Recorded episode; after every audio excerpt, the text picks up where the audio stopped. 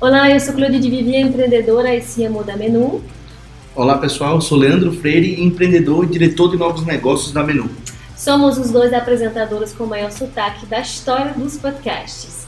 E você está ouvindo MenuCast, o podcast sem ruptura, que fornece estratégias, ideias e trajetórias que empreendedores ousados do setor de food service e do e-commerce usam para alavancar seus negócios.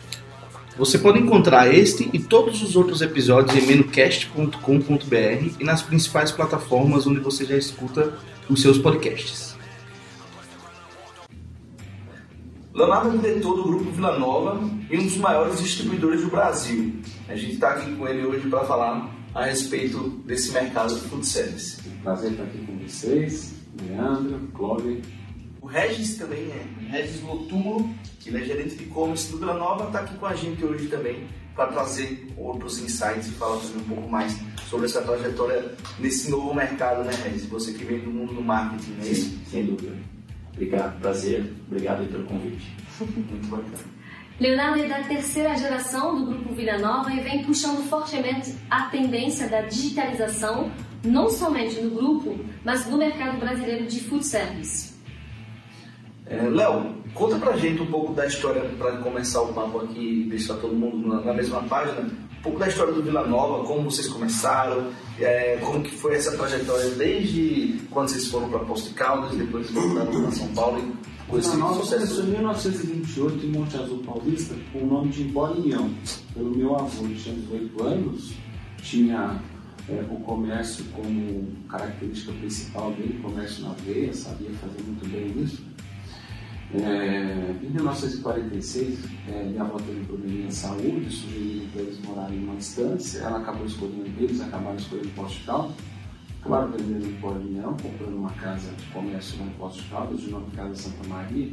E pelo fato de ficar no bairro da Vila Nova, acabou se chamando Armazém Vila Nova em seguida, né? É daí que veio o nome. crescendo. Depois vieram meu pai e meus tios, né? E agora estamos aí nessa geração é, trabalhando bastante e seguindo os princípios que foram estabelecidos desde o meu avô em termos de base de comércio e prestação de serviço.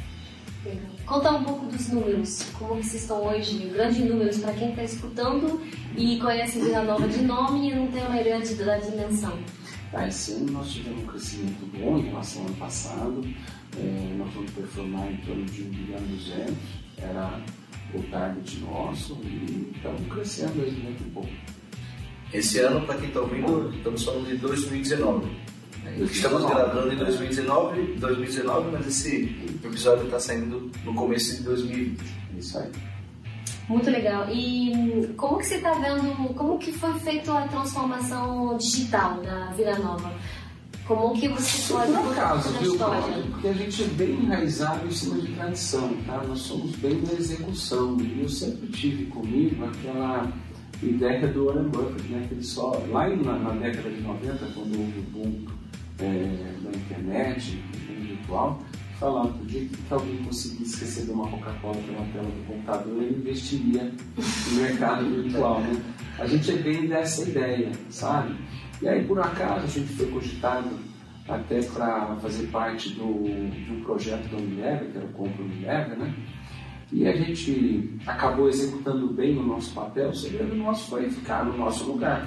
E temos assim, qual, qual o nosso core business? É comprar e vender e é entregar bem entregue, né? E a gente acabou sempre fazendo isso e a ferramenta da, da Unilever foi uma ferramenta muito robusta, que era da é, que ela acabou usando com os parceiros dela. Em seguida, a gente sentiu uma oportunidade com outros fornecedores também, em termos de, é, de curiosidade, de dúvida de como funcionava, tal, de vontade deles estarem digitalizados, mesmo que fosse para falar que estavam, né? É, e a gente acabou lançando o nosso portal, nossa loja virtual Vila Nova, e essa loja acabou tendo uma grande aceitação por parte do fornecedor também, mas tem muito caminho ainda a percorrer é, e muita coisa ainda a ajustar, sabe, Cláudio? Sabe, né? É, e já tem três anos de loja, né? E agora, cada vez mais, a gente ia afinando os nossos controles para efeito a gente conseguir posicionar bem a nossa loja. Então, foi um movimento que surgiu a partir da indústria Eles trouxeram vocês para o jogo, é. vocês entraram no jogo, gostaram do jogo. rápido o mercado de turismo se transformando, a gente falou, logo, logo vai ser o nosso. A gente não precisa é, ter no, no, coração da empresa é, a área de TI. A gente precisa que a área de TI ofereça ferramentas para que a gente é, acabe exercendo o que nós, o nosso compromisso, né? Que é o coração da empresa, compra a venda e a execução do serviço. Legal. Dizem que a digitalização é um, é um, não é um destino, assim, é uma jornada. A gente vai aprendendo e, e vai fazendo. Então é, é, bem isso. É, é uma jornada, é isso, é isso que nós estamos vivendo. Hoje eu posso dizer que a nossa cultura está se transformando, né? É, em termos assim, de digitalização mesmo. Parte comercial nossa está bem tranquila em termos de digitalização. Parte de execução, de logística está bem apropriada para isso também. A gente está terminando o, o, o, nosso processo nas outras áreas, principalmente que tem já recursos humanos, tesouraria e tal, que a gente vê hoje que tem bastante oportunidade e tem bastante oferta de serviço, mas hoje em dia eu posso dizer que a gente consegue pensar próximo de uma cabeça de, de uma empresa, de pessoas digitais. E você, Regis, é, você veio de um mundo um pouco mais digitalizado, você veio um mercado é, mais fervoroso aqui, digamos, de São Paulo, em grupos que trabalham muito mais com tecnologia e hoje você está atuando lá como gerente de e-commerce. Conta um pouco também de, dessa trajetória aí rapidamente e, e, como que você tem enxergado esse movimento lá no Vila. Tá. É, bom, eu eu até brinco com algumas pessoas que eu sou um dos becanos da internet. Eu comecei em 98, né? Então, a internet estava começando, ainda tinha essa época, é, quando a gente tinha que entender o que era banner, o que era clique, né? Então, uma série de coisas. E coincidiu muito com o lançamento do IG, que foi no ano 2000, né? Quando começou o IG. E, e, a empresa que eu estava, que era uma empresa de Campinas, que estava fazendo uma, um início, que é um grupo forte lá de Campinas, que é o Correio Popular, era um portal de internet. Esse portal fez uma parceria com o IG e a partir daí é que a gente começou a crescer bastante dentro desse universo. O IG, na época, era uma referência. Hoje é uma pena, né? Tá, é, a gente acaba nem, nem, ouvindo mais falar dele, mas ele chegou a ser aí um dos três maiores portais do Brasil. Né? E, e, eu vivi, é, eu até falo para as pessoas, é o que a gente está passando hoje é um pouco do que eu vivi lá atrás também, nessa época, né? As pessoas sabiam que tinham que ir para a internet, elas tinham certeza de que a internet vinha para ficar, não sabiam como, e, é o que vocês comentaram aqui, né? Elas iam fazendo a jornada, iam experimentando para ver o que, que a coisa acontecia, e, e aí as coisas foram, foram acontecendo, foram se transformando, né? Foi uma transformação muito rápida aí, é, estamos falando de, de ano 2000 para cá, e eu vejo o, o B2B, não o B2C, mas o B2B, que é onde a gente está hoje é, nesse momento dessa transformação, né? Com uma grande diferença, né? A gente não vai partir do zero, né? É, houve, houve uma decalagem mesmo. Né? O B2C aconteceu e o B2B a gente ainda está nesse meio Isso, dessa transformação. É. O B2B tem vários desafios, né?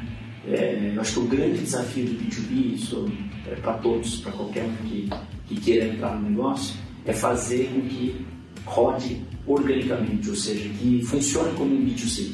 Né? Você consiga não depender dos vendedores ou da equipe de vendas para poder apoiar. Eu acho que o desafio do B2C é a palpabilidade do produto.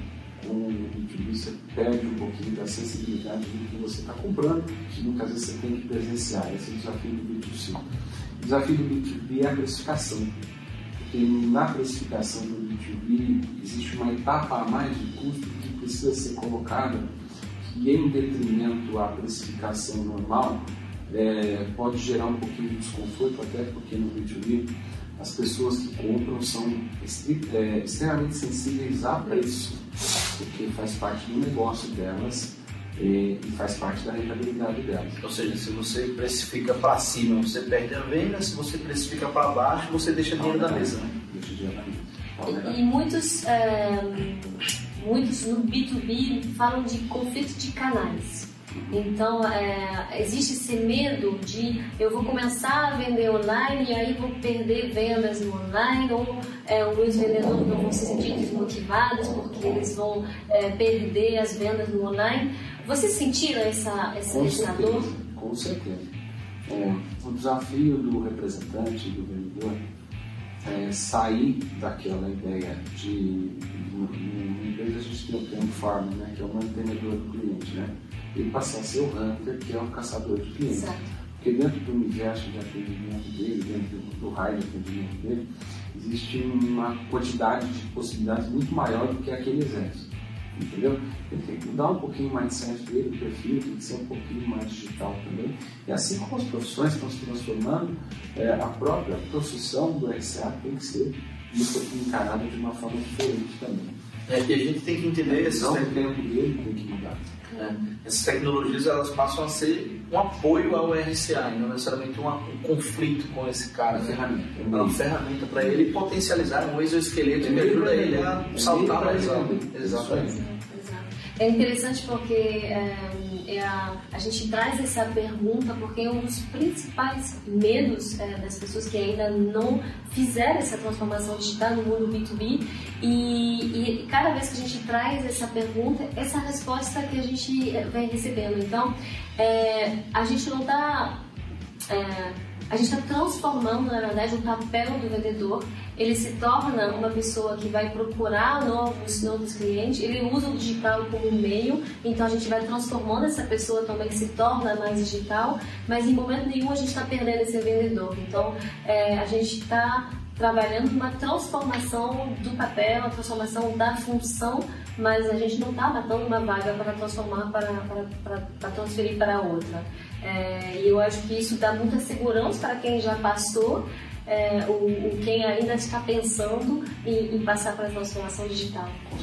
E o outro ponto é, inerente a esse é a relação com o PDV em si, né? Então tem o lado de o- se esse vendedor entende o canal conflitando com ele, mas tem o outro lado que é mais o, o PDV gosta de cara, ele é amigo, pega na mão, senta, toma um cafezinho.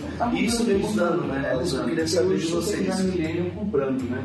Uhum. No, no pequeno varejo. Então, esse milênio já tem a cabeça do, do aplicativo, a cabeça da, da, da facilidade, já é digital, né? Uhum. Mas o, o vendedor ele traz muito insumo dessa visita no PDV e como que a gente consegue, não necessariamente com essa visita no PDV, ter inteligência suficiente para agir nos clientes corretos no momento correto. Hoje a gente sabe que tem um CRM muito bem estruturado, entendendo a rota de visita desses, desses, desses vendedores e sabendo onde eles têm que visitar, quando eles têm que visitar, porque aquele cliente que compra semanalmente deixou de comprar uma semana, duas semanas, opa, e necessariamente talvez seja o momento de A visitar. gente ainda tem a nossa loja com a venda sendo executada quase 100% pelo RCA, tá? Pelo Legal. vendedor. Uhum. Isso é um fato e a gente mudar essa, essa característica já tem três anos e nós ainda não conseguimos mudar, entendeu? Mas como a gente tem é, a ferramenta como uma ferramenta do meio governo, é, a gente consegue passar essa ideia para o nosso parceiro também, que está disposto a investir. E a ideia é basicamente essa, mas o grande desafio é, é- é conseguir trazer é, a, a ideia da precificação nivelada para que é, o canal seja pelo menos igual ao canal físico, que ainda não tem, né? ainda não é. O canal é extremamente sensível ao preço. Canal digital. Digital. É só fazendo um- uma contribuição nesse, nesse ponto do RCA, né? E dessa transformação, né? Eu, eu já estou na na empresa há quase um ano, né? Vou fazer em maio. E eu comecei a fazer essas visitas de campo, né? Com os próprios vendedores, com o RCA, né? E uma das comparações que eu coloco para eles é, é a comparação do Uber e do táxi, né? Não adianta a gente ficar brigando. As coisas estão se transformando e vão se transformar. E eu, eu procuro sempre mostrar para eles que eles precisam ser consultores, usar a internet a favor deles. Porque a partir do momento que ele ensina o cliente dele a comprar online, ele tem mais tempo para comprar outros clientes, né? para poder conquistar outro cliente. E aí todo mundo cresce mesmo. Exato. Agora, o poder de carteira dele. Exato. Agora, politicamente, uma coisa que a gente tem que sonhar dentro da empresa é manter a, a comissão, né? A gente claro. mantém o cliente, mesmo estando online, o RSA continua recebendo essa comissão. E é isso que faz a precificação se tornar um pouco maior por conta do custo ser maior também. Você tem dupla premiação do canal e do, do RCA sendo mantido, né? Então, isso às vezes é um pouquinho, entendeu? Mas o que ele tem que entender é que dos 10 que ele tem potencial de atender com louvor, ele passa a poder atender 50 com a ferramenta. Exatamente. Entendeu? E os 10 ele pode manter a mesma forma de atendimento, ele pode cadastrar mais 40. Incrível isso. Aí todo mundo ganha. A, empresa ganha, mas ele também ganha em bônus e, e, e resultado.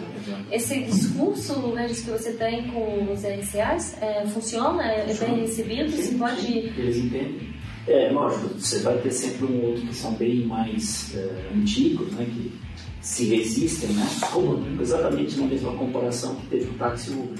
Né? Você vai conhecer taxistas que viraram Uber e você vai ver aquele taxista que, que mantém. Ele é um taxista até hoje, não evoluiu, né, não, não trouxe nenhum, nem, nada de novidade no táxi dele, né, nem balinha, né, nem nada.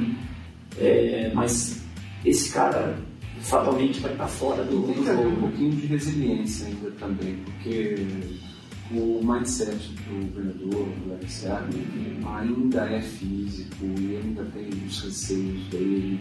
Ele culturalmente não tem esse pleno entendimento da continuidade da, da, da premiação dele através do canal, entendeu? Então isso tudo a gente tem que fazer com resiliência, é, acostumando todo mundo, repetindo o discurso né? mantendo uma rotina aí de, de, de treinamento de catequização. E, e, nada melhor que os anos que passam e, e aí a pessoa vê é, acontecendo. Então, é. já em 3, 4 anos, os vendedores veem que as carteiras mudaram, mas eles continuam ali vendendo, vendendo mais e puderam usar é, um canal digital a favor deles. Sim. Quando ele entende o bônus daquele cliente que nem pensava em visitar entrando para ele, aí ele fala, opa, parece que está funcionando. E ele passa a ser um vetor do crescimento da própria, da própria estratégia da empresa como um todo. Né? Leonardo, a, a vocação da Vila Nova é a distribuição. Compra e venda e execução do serviço de distribuição. Distribuição, perfeito.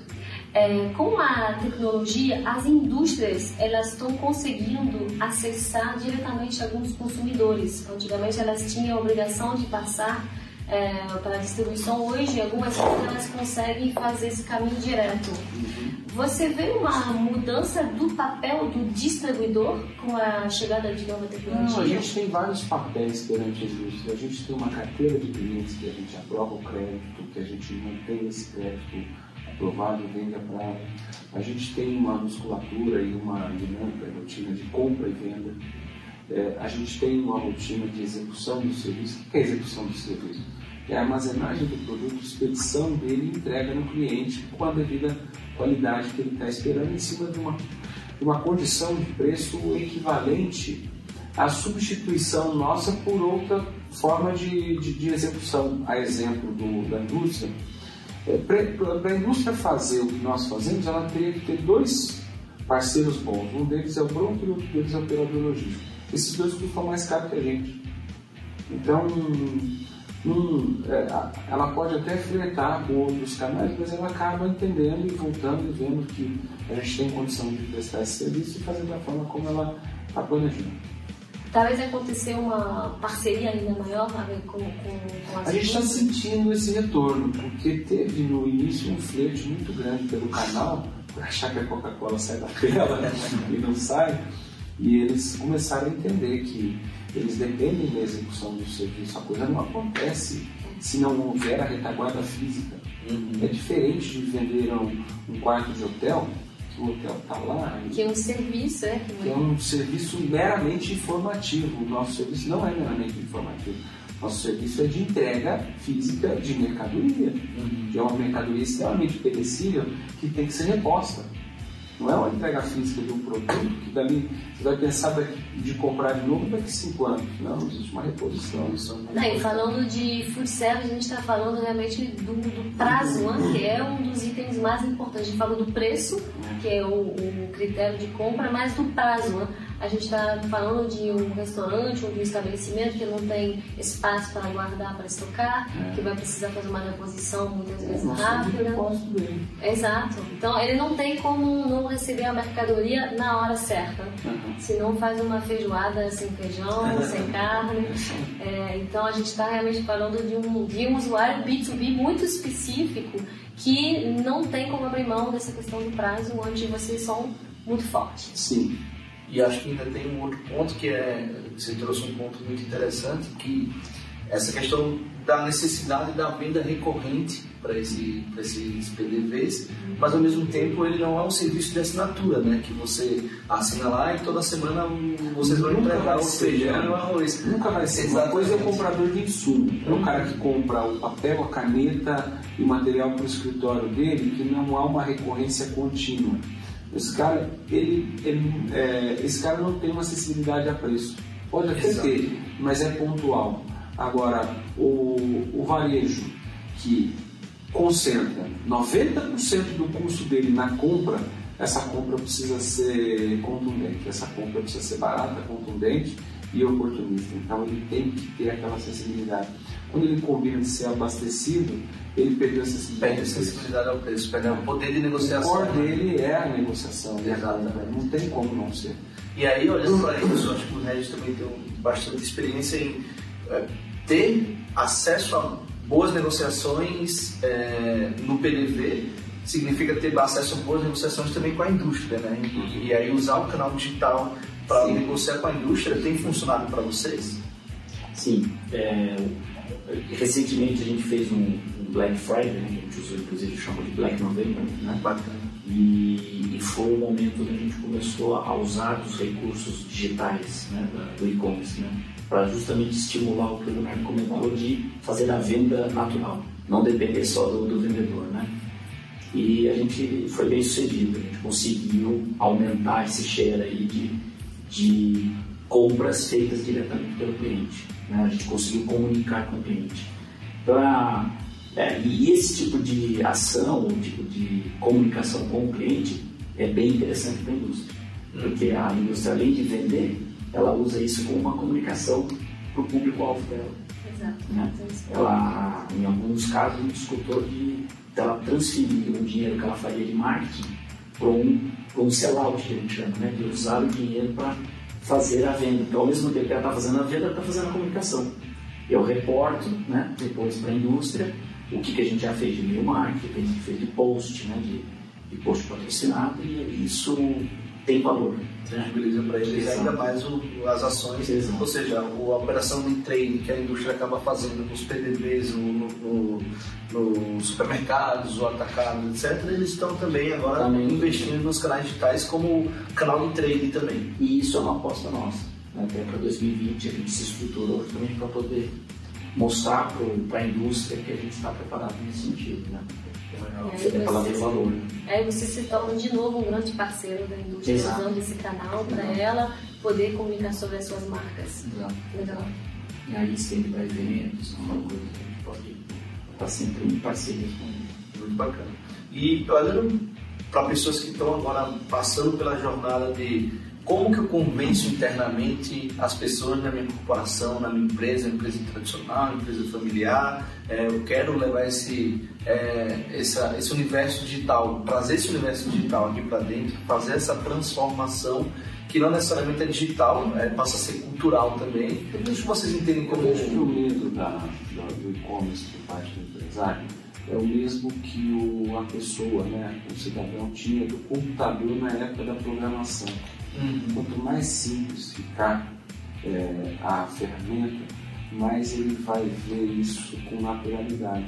E eu vejo que a gente está caminhando para isso. Hoje em dia as ferramentas já estão entrando como aplicativo e hoje em dia as empresas que oferecem as plataformas para potencializar as empresas a terem as lojas virtuais deles, já estão conseguindo transformar isso num produto plug and play. Eu acho que é o mais simples. A gente tem que é, entender o canal de uma forma simples. Quanto mais simples for, mais fácil fica. É, isso seria é, o, o, mais interessante. E tem um ponto também que é, existe uma curva de aprendizado. É, no momento em que eu não sei onde eu estou entrando, o meu medo é eu entrar num furacão e não sair dele. E o furacão que eu falo é. Uhum. Então, quanto mais eu tiver um entendimento do meu tempo de curva de aprendizado, com menos investimento também eu colocar, mais eu vou estar tranquilo de estar fazendo um investimento dessa envergadura. A gente contou com um apoio muito grande da equipe comercial quando a gente foi implantar nossa loja, e sem esse apoio a gente não teria condição nenhuma de, de estar decolando, até porque é, o comprador aqui dentro do nosso canal é um comprador sensível a preço. Né? E como o canal onera, se não houver oportunidades de preço, não há negócio. E Leonardo, foi, é, foi você que puxou, você falou com o Unilever a, a, a transformação digital, foi você que depois teve que passar essa ideia e convencer internamente? Ou foi fácil de Não, foi fácil, foi fácil. Nós fomos até. É, eu tenho uma sintonia muito grande, nós somos da terceira geração, eu tenho uma sintonia muito grande com o meu primo, que é diretor comercial, Alexandre Vilas É, infelizmente não pode estar aqui, tem os compromissos dele, mas é uma pessoa que poderia contribuir muito nessa entrevista aqui. É, mas tanto ele quanto eu tivemos o mesmo impulso de estar transferindo é, o, o, o, aprendizado que nós tivemos no Compromiseada para um canal nosso digital e ele entendeu que ele conseguiria trazer o fornecedor para junto e aí a gente conseguiu fazer essa implementação. Houve um, um, um acordo assim Uma de família. É. Falando de negócio de família, como, como que você como você vê a sucessão, assim, na próxima geração? Como que você imagina o futuro da vida nova? Então, a gente já tem uma ideia de sucessão bem clara na nossa cabeça para efeito de. O, o, o, problema da sucessão é a pessoa. Como é que eu vou falar? Poder é diferente de autoridade, né? Hoje a gente tem a sucessão como autoridade como responsabilidade. A gente não vê como, ah, agora aquela pessoa está lá, ela tem condição, ela tem responsabilidade para assumir, pode assumir quem quiser. Entendeu? Está lá, inclusive, meu cargo está à disposição, o cargo do Alexandre está à disposição, a pessoa tendo condição de, de exercer aquela responsabilidade, fazer o melhor que a gente pode fazer. Entendeu? Hoje a gente tem essa clareza, a gente não tem essa preocupação. Vencer essa barreira não é fácil, só tem uma bagagem. Né? Senão, tem que ter a cabeça muito aberta. Ah, sim. Então. Então os carros estão abertos na Vila Nova. Total. Me mostra que você faz lugar que eu, você pode entrar lá amanhã. É, é assim? Bora. Não é assim? É? O resto pode dizer. É porque a gente fala da gente, é difícil. Pede pro resto falar. Tô na briga, né?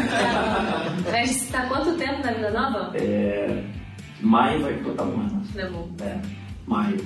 O, o, o Regis veio é, é, para trabalhar conosco este ano, através de um, de um amigo comum que a gente tem, aí nos indicou, a gente estava precisando de uma pessoa para preencher a função, a responsabilidade dele. Ele está crescendo com a gente, está crescendo com o canal aí, e hoje ele está dando um grande apoio para a gente cada vez mais. É. Regis, você que é responsável do digital, você está vendo, está tá transformando a cultura da empresa também? Você vem com esse cargo novo, pessoa nova da empresa. É, você também está tá, tá tentando transformar culturalmente a empresa? Sim, sim. A partir do momento que você começa a mostrar os investimentos digitais, né? E aí é aquela história né, que, eu, eu enfrentei quando eu ia vender mídia digital, né? Você vende mídia para um, as pessoas que estão acostumadas a fazer televisão, jornal, revista, ela não vê, né? Então ela fica sempre receosa em comprar aquilo que ela não está vendo. Né? E a internet, se você não viu, é porque ela está sendo bem é porque você não publicou, né? publicou o seu cliente. Porque toda vez que ele vai ver a propaganda, você está pagando. Né? Então, eu lembro que quando a gente começava a fazer esse tipo de comunicação, de programática, ou, ou Facebook ou Google, Aí a gente dizendo assim, pô, mas eu entro no Google e não estou me vendo. Eu falo, puta, que bom que você não está vendo, porque você não é público né? Inclusive, toda vez que eu estou no Instagram, passeando pelas redes sociais e vejo propaganda lá menu, dói no bolso, assim, sabe? Dói no bolso. É, clicou, passou. É, aí eu olho assim e falo, putz, você não é para mim, para mim. e o que está acontecendo comigo hoje, né? Algumas vezes eu, eu vejo a propaganda, porque como uhum. o meu comportamento na internet, e a internet é inteligência artificial, Exato. e eu tenho navegado muito em sites B2B, uma série de coisas, a ferramenta está me entendendo que eu sou um potencial cliente. Então, às vezes, eu acabo dizendo, é, tem algumas formas de burlar, né? Eu já avisei lá para tirar os meus, os meus cookies, os meus e-mails, então já está diminuindo isso. Mas eu sinto isso. Quando eu vejo, putz, não era pra ver isso aqui. É. O, o Regis, e aí, cara, acho que interessante você falou o ponto de você ter visitado muitos sites B2B, está estudando bastante mercado. É, eu queria entender como que vocês enxergam tendência do mercado, né? Hoje a gente está num momento de transformação da maturidade, da cadeia como um todo, é, relação entre indústria e distribuidores e essa relação, como você falou, Coca-Cola não sai da tela, né? Gosto muito de falar que é, enquanto não existir a tecnologia da, do, do, teletransporte, é, esse cadeia não, não, não dá, não vai apertar um botão aqui, é, a Coca-Cola sai do outro lado. Esperar alguns anos ainda isso. Mas, olhando para tendências, é, e aí, obviamente, abro a pergunta para a Ronda aqui. É, como que vocês entendem que, como que vai ser 2020, é, os próximos dois, três, quatro anos desse mercado? E como que vocês se inspiram também, onde vocês buscam informações? A gente vê muito tendência de consumo, né? E tendência de consumo está partindo cada vez mais para reposição e abastecimento automática. A gente vê exemplos claros, né? Dollar Shave, é, própria, as próprias iniciativas que tiveram através da Ronda Rio, de outras indústrias, de outras empresas digitais, que fazem muito sentido para quem não quer ir no supermercado para comprar indulgência. Quem quer comprar se abastecendo, tendo certeza que ela não vai ser enganada, cada vez mais ela vai migrar para uma facilitação.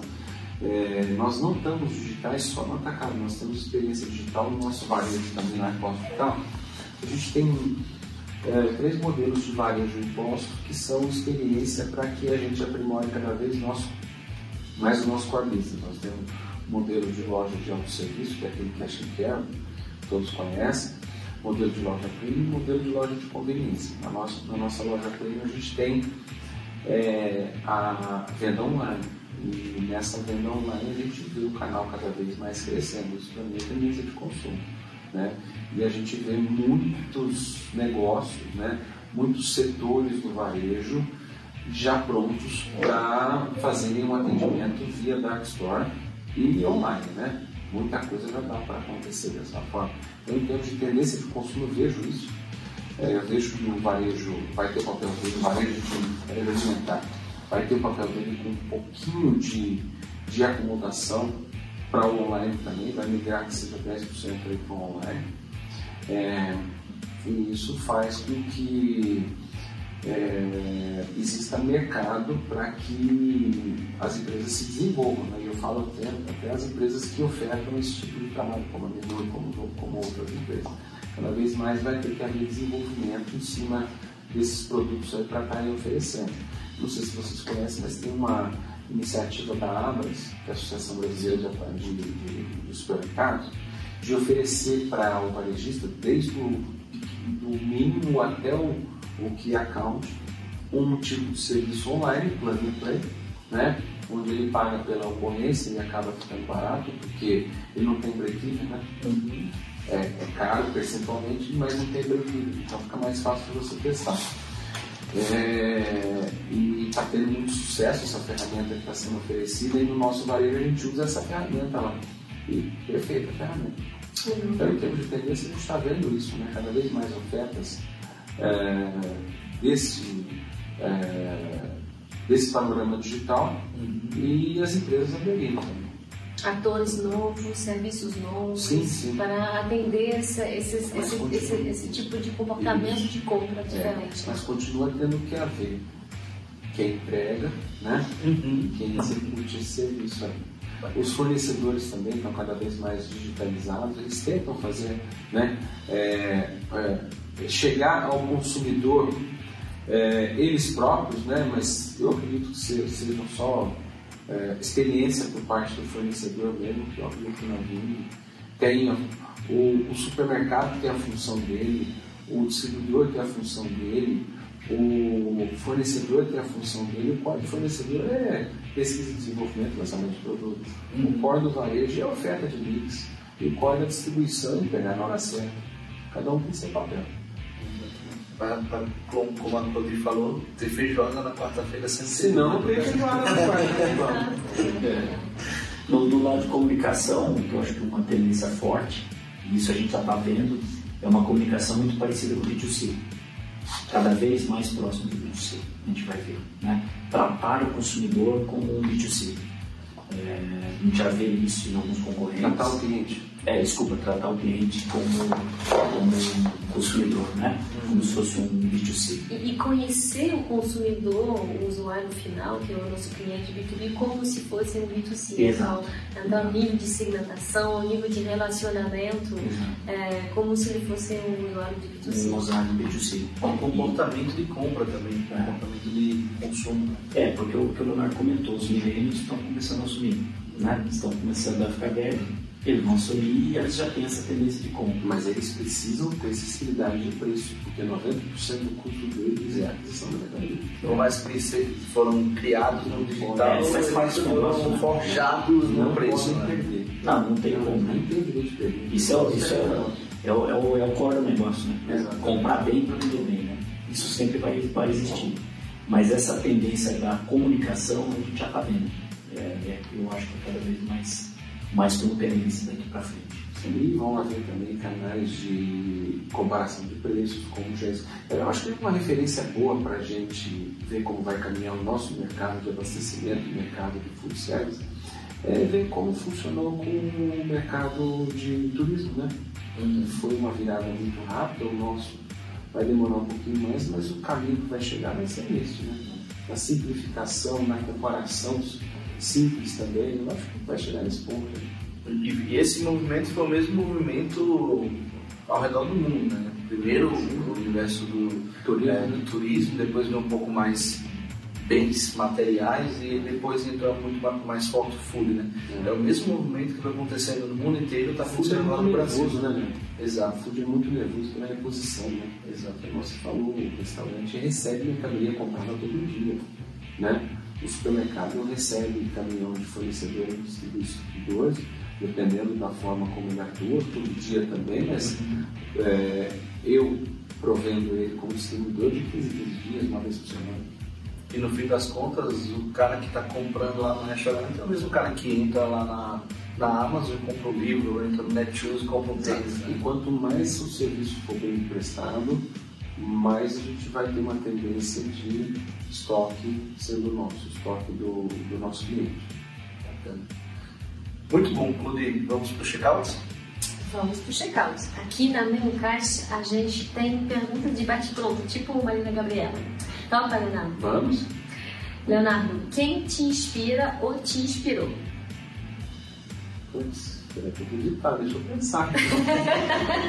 ah, eu tenho grandes amigos nesse mercado, né? Eu tenho o Léo do Minu, é, eu tenho o Caio da Infracommerce, quem mais que eu tenho? E, Pode ser na sua vida de empreendedor como um todo, ah, tá. não no mundo digital, tá bom, tá? Tá é uma inspiração mais na sua vida mesmo. Mas hoje em dia até meu filho me ensina. Olha, ah, que legal. A gente está tendo que aprender todo dia, né? E eu sempre, legal eu sempre, é, eu sempre usei exemplos de conduta, estratégia, prática profissional dos meus avós, tanto do meu pai quanto da minha mãe, que foram avós vitoriosos. É, meu pai também me inspira muito, ele está até hoje conosco, apesar de ele não estar tá na frente, não estar tá na entrevista, mas ele, ele tem muitos conselhos que nos dá, ele está junto com a gente, meus primos, meus irmãos. É, pessoas do mercado que a gente a gente está vendo hoje aí no início da economia, tirando de letra aí o que precisa fazer para o Brasil, parando nas questões políticas que são normais, mas ele tirando de letra o que tem que ser feito. Então eu acho que fontes de inspiração são várias, né? Como empresário, quem é uma pessoa que me, que me inspira? O Lema, pela simplicidade que, que ele tem pela descrição, eu acho que a descrição dele é uma, é uma qualidade que ele tem muito grande. Hum, são essas pessoas. Perfeito, perfeito. É, que. Falou todos. Verdade, eu esperava uma pessoa, eu citou dez, é ótimo. Então vamos ver se essa, essa fica mais fácil. O que te faz levantar da cama todos os dias? Rotina. Rotina. Então pode contar um pouco da sua rotina para quem está escutando ali? O hábito faz o mundo. E aí, conta qual é a rotina certa? Manhã, vou na igreja, e não que eu esteja fazendo apologia ao catolicismo, ao cristianismo, mas é um momento espiritual nosso de estar pensando, de estar ficando quieto, de estar meditando, isso para mim faz muito bem. Eu sofri uma cirurgia na coluna no ano passado, depois dessa coluna eu comecei a praticar mais atividades físicas direcionadas, academia, né? Que eu não fazia, era sedentário pra caramba, me fazendo bem também. E no trabalho eu tenho uma rotina de cobrança, de checagem, de informação tanto de administração quanto jurídica. Então essa parte de amarração, parte jurídica, também eu tenho essa responsabilidade de verificação. Então eu tenho uma rotina bem de médico, sabe? Das 8 às 9 um, das 9 às 10 é outro. O resto tem hora para falar comigo, né, Regis? o resto é Regis. É, Olha é, tá no jeito. É aquela hora que você não marcar reunião comigo de jeito nenhum. Né? É, e última pergunta, onde você busca a sua energia, Nath? Ah, dentro de mim mesmo. Não tem. Dá um exemplo de alguém que buscou energia que ficou legal a resposta, Cláudio. Não, as pessoas buscam energia, às vezes, na, na, meditação, dentro delas mesmo. Na minha espiritualidade eu busco energia. Uhum. É a hora que eu domino minhas ideias, quando eu estou viajando, a gente vai pensando na estrada, o que a gente tem que fazer, organizando as ideias. Perfeito. Muito bom. Ficou é, bom? Tá ótimo. Eu acho ah, ótimo. Também super bem. Agora, pra gente finalizar essa do até meu filho me se vocês forem colocar, vocês me mandam, que eu vou mostrar pra eles. claro. a gente coloca, pode deixar. É, pra gente partir realmente pro final agora, é, assim como quando você vai no restaurante, você deixa ali uma gorjetinha, 10% pro, pro garçom, né? A gente quer pedir 10% de vocês aí também para a nossa audiência. Então, o que, que vocês deixam de 10% de gorjeta para nossa audiência? A última dica. Tá. Para a audiência do podcast, né? Exatamente. Tá bom. Que eu... Ah, Regis, me ajuda a ser bom nessa. bom, é, eu acho que eu deixaria a grande dica é, é, não queira fazer como o taxista e Uber, né? Não adianta lutar contra. Né? As coisas vão acontecer. Né? É um processo que não volta para trás, como já aconteceu no turismo, que a gente já comentou aqui, vai acontecer com o YouTube. Né?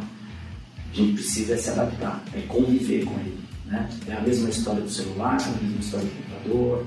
Não adianta brigar, a gente tem que aprender como conviver com ele. E quanto mais cedo a gente tiver essa sensibilidade, menos dolorosa vai ser a transformação. É aproveitar essa força e usar ela a favor. Exato. Olá. Eu vou terminar aí dizendo que quanto mais vocês facilitarem o entendimento das pessoas que são céticas e que têm medo, mais mais audiência a gente vai ter. Vocês, a gente, todo mundo. Ah, eu acho que você, você pontuou aqui que a gente traz soluções mais simples, as pessoas ficam com menos medo porque elas entendem. E aí é. fica mais fácil de se adaptar a uma. O medo é entrar no furacão e não sair. É. Todo empresário. Se não furacão de despesa, depois você não sai. Tem que passar a turbulência, né? É. Não ficar no furacão. É. Então vamos finalizar. Espero que todos tenham gostado desse episódio. Eu adorei. É, eu agradeço é, os dois pela participação, foi muito bom. É, eu vou chamar e, convidar todos os ouvintes a deixar os comentários, os feedbacks nas redes sociais, no site, na fanpage do Facebook, Instagram, no Menucast ou no www.menucast.com.br. Eu sou o Leandro Freire. É foi um prazer estar aqui com vocês, é, agora dessa vez nesse bate-papo é, junto com nossos ouvintes aqui. Se vocês quiserem me encontrar no LinkedIn, procura lá por Leandro FHC. Deixo aberto aqui também o um convite para vocês. É, Já vou estar registrando. Você registrou, né? Sim. E a não tem o LinkedIn dela também? Tem. Eu acho que eu estou registrado, eu não me lembro que devolver. Porque eu recebo muito de pessoas ligadas a mim, o Eduardo Terra, o Júlio Campos, mas eu não lembro por isso de vocês, eu não devo ter e onde que a gente acha você no LinkedIn, Leonardo? Leonardo Miguel CBI. Perfeito. Regis, obrigado. Foi um prazer. Também gostei bastante do, do papo. E estou à disposição quando quiserem tirar dúvidas. Perfeito. E onde que as pessoas te acham no LinkedIn? LinkedIn, meu nome, Regis Lotúmulo. Instagram, arroba rlotúmulo. é, Facebook. É só, meu, nome, meu nome é um nome muito único, não tem muito homônimo. Esse sobrenome, né? Lotumo, então é, vou colocando o resto Lotumo para me achar fácil. Perfeito. E então, para vocês ouvintes, segue os nossos convidados. E quem estiver curtindo esse episódio pelo Spotify, não esquece de clicar no botão seguir. Esse foi o episódio com a presença é, do Leonardo e do Regis, ambos do Vila Nova. A gente está muito agradecido e esperando todos vocês no nosso próximo episódio.